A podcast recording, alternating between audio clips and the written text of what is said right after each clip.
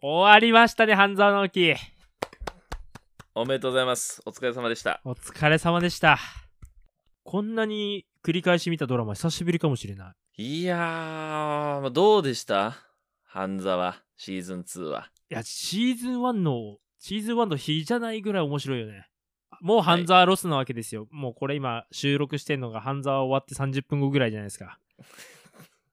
もう心にぽっかり穴が開いたというか。おかしいんだよ。なまだ余韻に浸ってないといけない時間なんだよ。もうもうあいあいつらに会えないんだっていう。もうあいつらは行っちゃったよ。だからここでちょっとあの、俺と俊一郎がよく話してるさ、うん。半沢直樹スピンオフいくらでもいけますよってのを世間に提案しとこうよ。もう各キャラで行けるもんな。そう。じゃあまずね、半沢直樹、まず次どこで働くっていう、どこと戦うっていう問題。もう政府とやっちゃったからさ。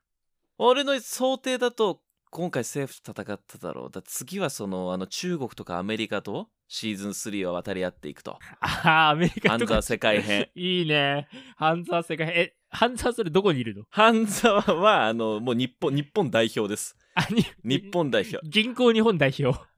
もう銀行とかじゃない、もう日本代表えでもうなんか、あの、一人のアジア人としてって言って、戦ってい く。でもあの、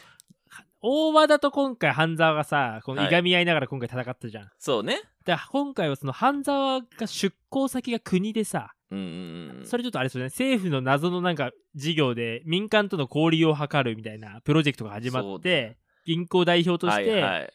半沢が国の方に行って黒崎と一緒に今度戦っていくみたいなで、あれだ、そこにこう、敵国のスパイがいてみたいなね。うん そで、半沢世界編やるでしょで、うん今回もそのシーズン1敵だったメンバーが仲間になって。で、だシーズン3世界編で敵だったその他国の政府高官たちが今度シーズン4宇宙編です。ギャラクシーう。編ギャラクシーへ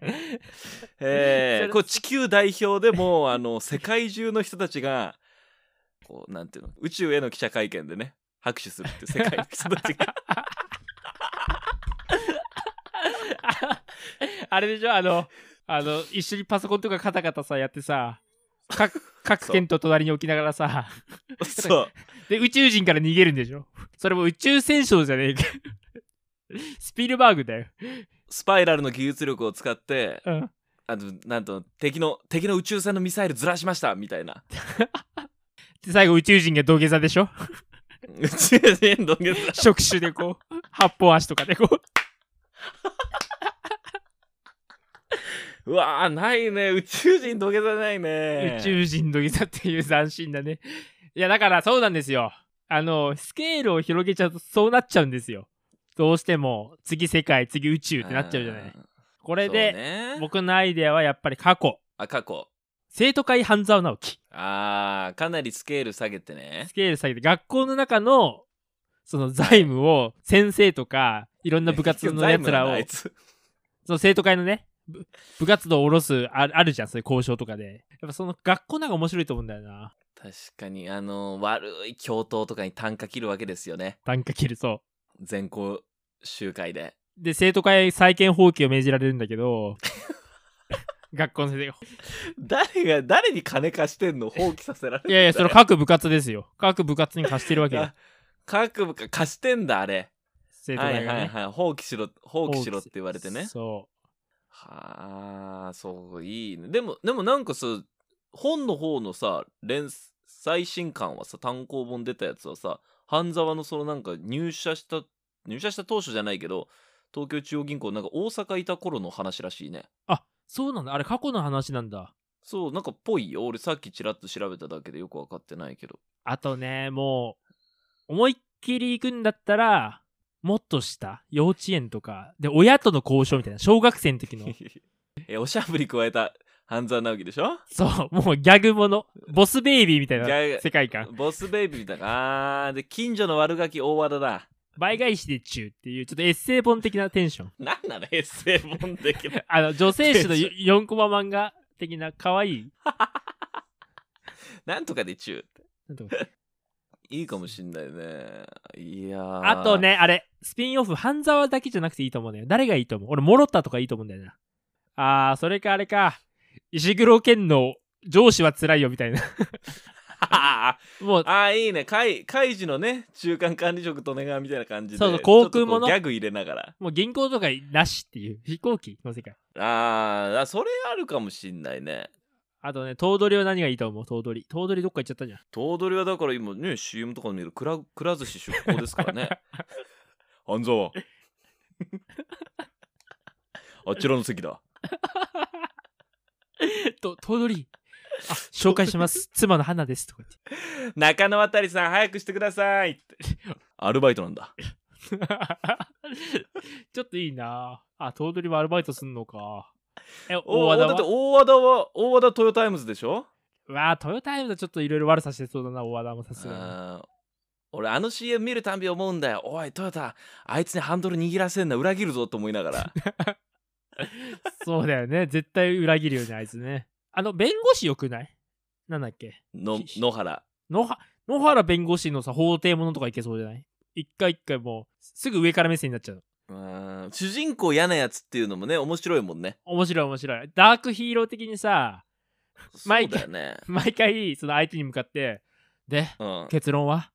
って言ってで毎回裏切られてすぐ怒るっていう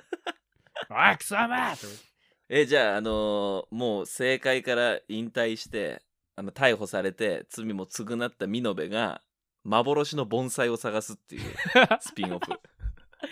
金はあるからー金あるもんね100億持ってっからめちゃくちゃ金あいるもんなやーミノベのあれはスポーツミノベゲートボールクラブに入るわ で今までのもうあの権力で人の心は金とか権力さえ、あの脅せばなんとかなると思ってたミノベがうんゲートボールチームで誰の心も集められないというちょっと切ない物語でもう一回人生やり直すねあーそうリアルな老人トラブルにあるやつだ な現代社会の現代社会そうねあの大企業辞めた人って意外と馴染めないって言うもんねプライド高くてそうそうそうそう前職の話しちゃうみたいなね俺うはん幹事長だったとか言ってね はあとか言って、私がやるんですかとか言って。耳が遠くてね、ちょっとみのべさんほっときましょうとか言って、ああいう人なのよとかグラウンド整備させられそうになったらね聞 こえないふりす言るって聞こえないようにするクソじじい。いやー無限にあるね無限にあうる。んちょっとねいやー面白かったわあのー、半沢ロスの人いっぱいいると思うので、ぜひ、えー、あのーはいスピンオフも検討していただきたいということでね、えー、半沢直樹ありがとうということで、今回は締めたいと思います。ありがとうあごりざいがました。とうございましたこの番組は平成という時代から未だにいまいち抜け出せていないラジオ DJ と放送作家の男2人が令和での生き方を考える会議のまあなんか議事録みたいなやつである。ということで令和の作戦会議 DJ の俊一郎と放送作家のコリちゃんです。お願いします。よろしくお願いしますさあまあね冒頭から半沢直樹の話を結構盛り上がってしまいましたけれども、まあ、皆さんぜひともこの「令和の作戦会議シーズン1」最終回までお付き合いよろしくお願いしますねお願いしますね。シーズン1。シーズンは一体何回までなのかっていうのは特に決まってないですけど38回目の放送になります そうですね。まだ裏切り者が出てきてないからな。誰が出てくんだよここ2人しかいねえじゃねえかあれもわかんないリスナーの中でねいや、わかんないよ。おい、なんだこのアカウントはって令和の作戦会議プラスい ?YouTube に全く同じ音源が上がってるって。いやーまあまああのーこの番組は我々が一続き題を持ってきてああでもないこうでもない言っていく番組ですじゃあ今日は僕から行かせていただいていいでしょうかお願いします。まああの議題というほどでもないんですが今週すごい興味深かった記事をご紹介しましょうあのオンラインのアエラで見ましたお魚の寿命ランキング1位はなんと最長500年なんだそのゆるい記事 は。おい、すごいな。面白いな、でもな。アイラがアエラのそうネットのやつで見てたんですけどまあまああのちょっと話のネタにぜひとも聞いていただきあ、たいん面です白い。がうん。その、まあ、僕らもよくね回転寿司だったりとかをスーパーのお刺身とか、まあ、お寿司屋さんとかでいろんな魚のネタを食べますけれども僕らが食べてるお魚の寿命って一体何歳ぐらいかって考えたことなくない 確かに。食べちゃうもん。その前に。食べてそうだけど食べちゃってるその魚何歳とかって考えたことないでしょないよ。だうん、ないないない。まあ、大人か子供かぐらいだよね。そうだよねだからなんとなくそのほら犬猫っていうとまあこれくらい生きるのかなとかさ俺、それさえよく分かってないもん。馴染みある動物はいるかもしれないですけど魚例えばじゃあ、えー有名どころ寿司ネタで有名なところでいくとサバとかイワシえっ、とね7年から8年程度生きるっていうことで意外と長い。うん、長い。意外とびっくりじゃない いや、俺も金魚のイメージあるからさ、育ててた魚ってやっぱり。そうだよね1年、一年持てばだよねそう。そういうイメージ、魚って。でブリスズキマグロ、あ、そこらえーヒラメ、うんうん。この辺は10年から20年程度長い気がする。じゃあはい僕らが食べるマグロこれがさ2000年初頭生まれとかさあの日韓ワールドカップの時に生まれたっていうのを考えるとさちょっと驚きじゃないえ、だってしかも止まれないんでしょ、あいつら。へあいつずっとそうそう止まれないのよマグロなんかはえ。ずっと泳いでんだ、20年。結構20年って相当な歳月だからイメージこう旬の魚とかって言うじゃんこの秋のサンマとかさイメージ1年だよな なんとなくの勝手なイメージいやくそう、すごい勝手なイメージだけど、バーっと大きくなってね、1年で。そうそうそうまあ、さすがにマグロとかはその、まあ5年ぐらいのイメージだったけど、言っても。そう実は10年からまあ20年程度生きるということで、まあ、そう考えるとまあ大事にしないとだ。そうそうそうあいつら頑張って大きくなったから、まあ、感謝して食べなきゃいかんとうん、そうだね。いうことですよだから回転寿司ってコリちゃんねノンストップで食っちゃいかんのよいや、意識してなかった、マジで。あいつらのオペレーション早いからバーってバーって乗っけてバーってバーって食っちゃいかんのねバーって。ちょっと、あいつらもじゃあ言ってほしいわ。回転寿司めっちゃ早い店員たちもよ。15年生きた魚がいきますよーって。そうですよえー、でイカタコ何年ぐらい生きると思いますかえマジか。タコイカイカタコイカは3年、タコはちょっと長い気がする。10年ぐらい。あー1年程度ですあ結構短いのよなんかあっちの方が長そうだけどな、タコとかなんかね。ね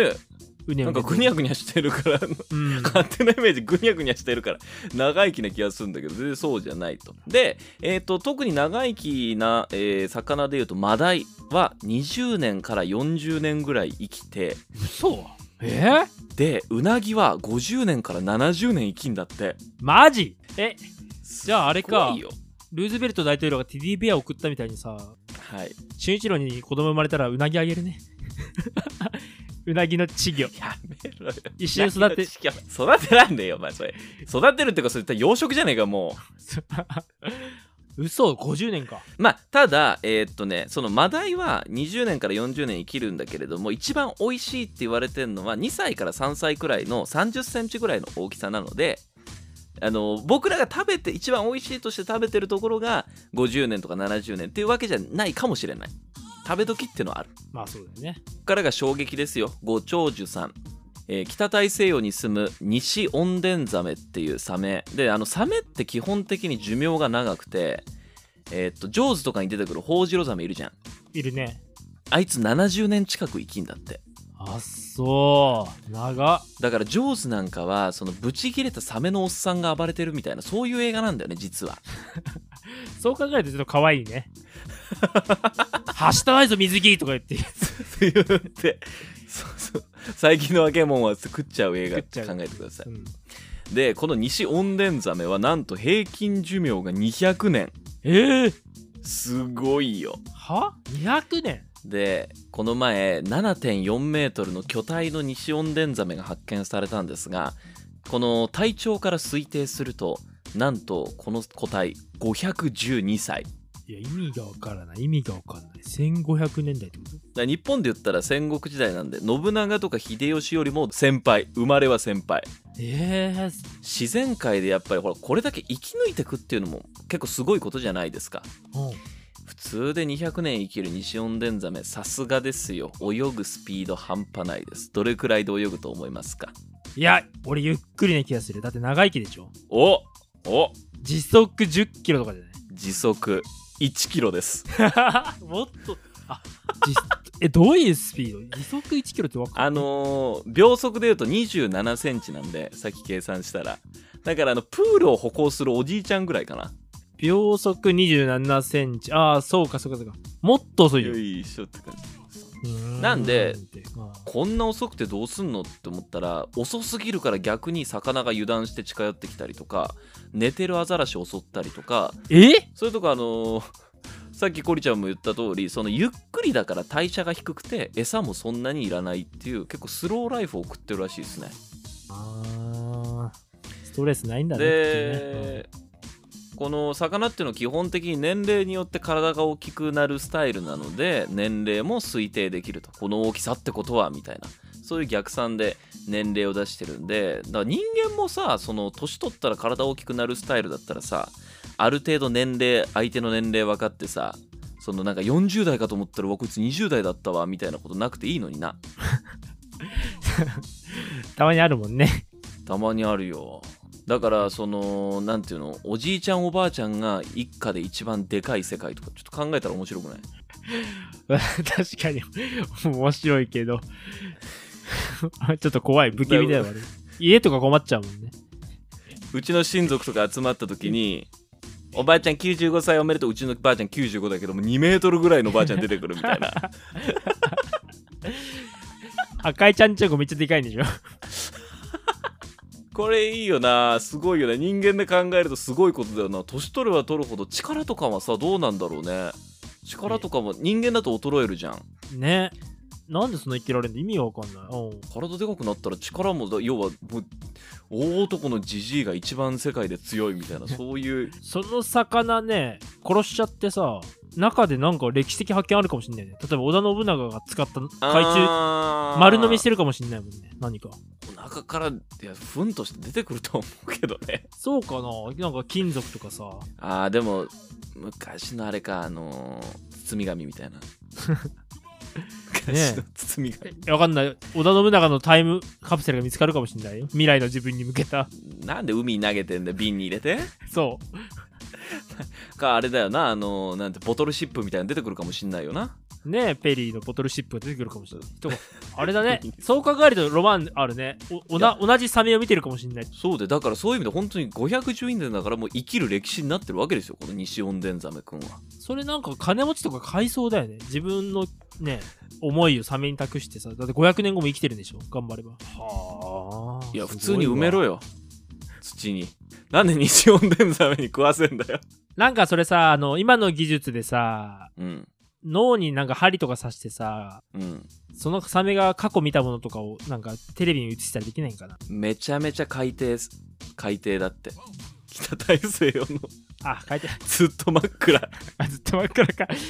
それ、もう博士たちもがっかりだろうね。あ、500年前の映像を映し出すことできました。よし、あのモニターにどれどれ映し出してくれ、どれどれとか言ってうーんちょっとあの早送りしてもらっていいつってそっか、真っあ暗。ああー、そっかーっていうちょっとそれ心理ついてるね。心理ついてるねじゃないよその情報が何もない方がストレスなくて、意外と長生きなんかもしれない。いやそういうことなのか西オンデンザメいまあ分かりませんけれども。もはいはい、まああの意外とねお魚っていうのは長生きだったので、まあ、皆さんが食べてる魚ももしかしたら僕らよりも先輩だったりすることもありますんで、まあ、感謝して食べましょうというね、えーぜひともあの話のネタになる、えー記事をまずはご紹介しましたうまい。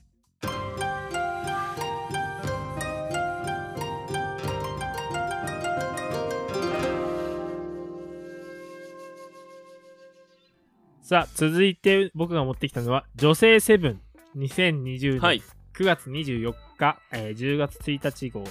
のうん記事からです、えー保険に関する記事です。はあ保険周一郎君保険入ってますか会社勤めじゃないからね国民健康保険ってやつですか、ね、ああ、それは入ってますね。あの、ペラペラのやつでしょ。あそうです僕ペあの保険証がペラペラですもう僕もペラペラです。あれ、がっかりするよね。何これって。でもね俺はね親父がね親父ももう自営業だったから、うんあのもう小さい頃からずっとペラペラだったからカチカチ見た時びっくりしたよあ、逆なんだ。わそう。逆逆え保険証ってペラペラじゃねえのってああ、そこ俺、あー親が先生だったからさ、ああそうかそうかガチガチの保険証しか見てないからびっさ、くりしただろあれ自分のペラペラの、ああれ心配になったわ。あ、俺守られてねえなって思ったもん。そうなんだあのね紙のね厚みがね保証の厚みなのよ だからマイナンバーカードありがとうって思ったな。かりカードだもん、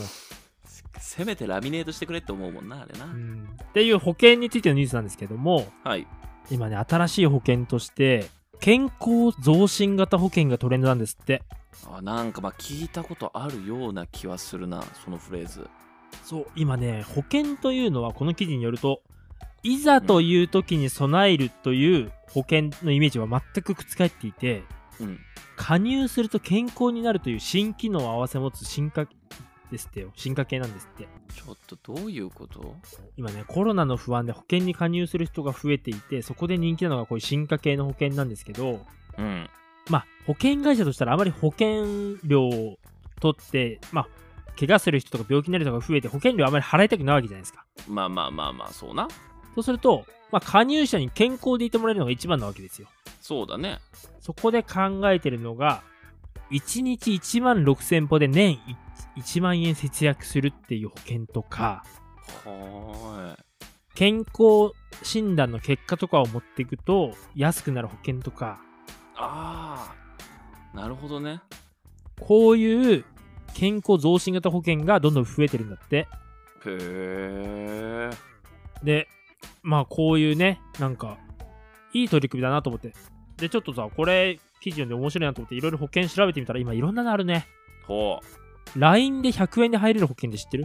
うマジで自転車保険100円で月入れてもし誰かぶつけちゃって怪我させちゃったりとかしたらうん結構1000万とか2000万とか降りるわけよ賠償金がはあと今マッチングアプリの失敗保険とか旅行先の保険とかいろいろあるんだよ失業保険やら何やら何でもかんでも保険の時代だからえマジですごいねだからちょっとこういうやっぱりまあみんな不安って気持ちはずっと変わんないからさそこに新しいタイプの保険でちょっとまあ保険会社もそうか盛り上げたいっていう気持ちがあるんじゃないかなと思ってなんかどういう保険欲しい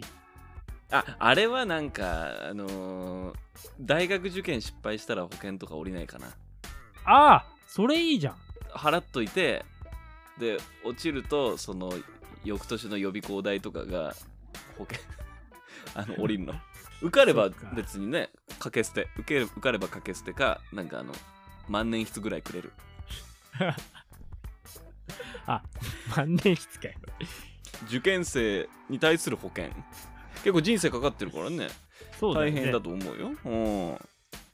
あこの前のさ移住先でいじめられちゃった保険どうやあってそれは申請するのいじめられちゃいましたってだそれありそうじゃないそのもし移住先でうん全然土地と合わずに周りの人にいじめられちゃったらその帰ってくるカムバック費用を保険で降りるみたいなあーでもまあ保険も結構厳しいんでねいろんな聞き込み調査してねいじめましたっていやうちはいじめてないですよいじめてないですよって言ってあごめんなさい調査の結果いじめてないということなんで保険は降りないんですよね山口さんごめんなさいちょっと待ってくれよいじめられてんだよ俺は見てくださいよこの落書きいやでもそれあのお隣の何々さんとかアートだって言ってるんでねごめんなさいねいやおかしいじゃないですか東京もの出てきですよ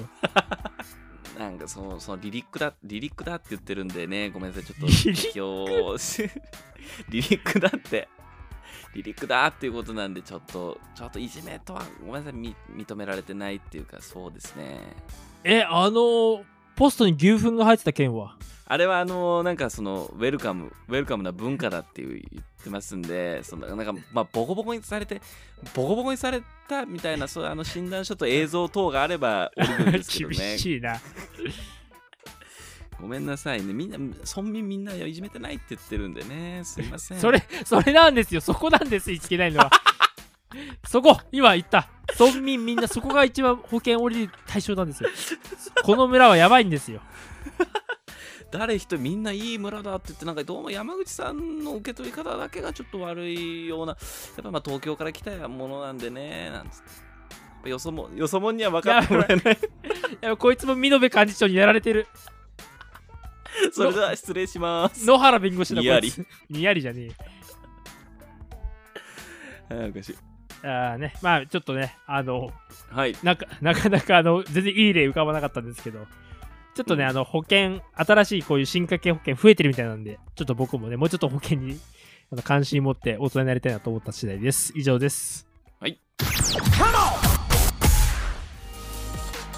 僕たちこのポッドキャストで出会いました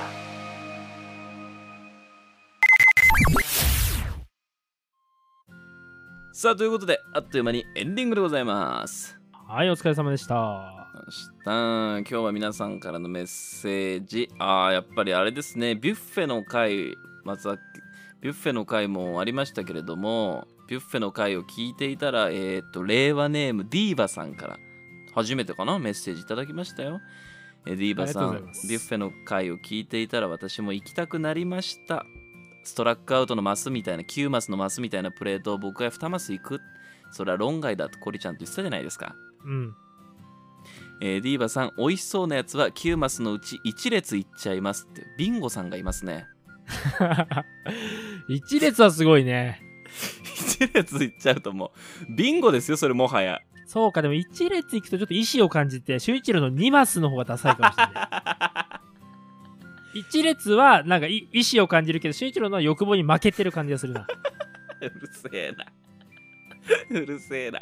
逆に1列になると型破りでそれはそれで高評価みたいなところがあるわけですねあのー、オーシフトみたいなのを感じる。オーシフトみたいなねそう、左に寄せてみたいな。俺はただ単にポジショニングが悪いだけ悪いだけ。いいですなんかあれですねビュッフェで人間模様というか性格とかいろんなこう 意思を感じるビュッフェっていうのは非常に素晴らしいですね面白そうだよね。だって、半沢直樹メンバーにもビュッフェやらせたら絶対さ、違うもんね。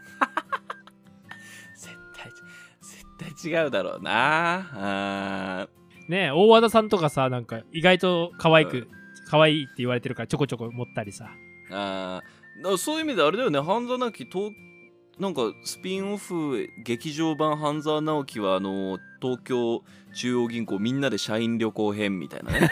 ドタバタコメディにしてほしいわタワタコメディいやついや釣りバカにしみたいなノリになって んだまあということで、えー、ディーバさん ディーバさんメッセージありがとうございあまりがすとうございます一列一列いっちゃうやつは誰だろうな半沢メンバーで言うとな一列はあれじゃないかなやっぱりあの角田角ちゃんね角田さんね東京ゼ ロさんのなんだっけあの人ミキミミキミキあーじゃあディーバさんは、えー、半沢直樹占いで言うとミキの可能性大ですねかあれだ半沢の同期のあのなんか岡山弁みたいか広島弁喋ってる太ったやつだああいいつつあいつだだあいつあだのすすぐパソコンいじって何も使えねえ情報言うやつでしょないんだよとか言ってメールがどこにもって言ってやんなよ言ってやんな頑張ってんだからということでえーディーバさんまたメッセージをお待ちしております、えー皆さんからの、えーメッセージは全部小文字令和の作戦アットマーク Gmail.com こちらまでお送りくださいということで次はシャープ39でお会いしましょうそれじゃあ皆さんまた次回バイバーイバイバイ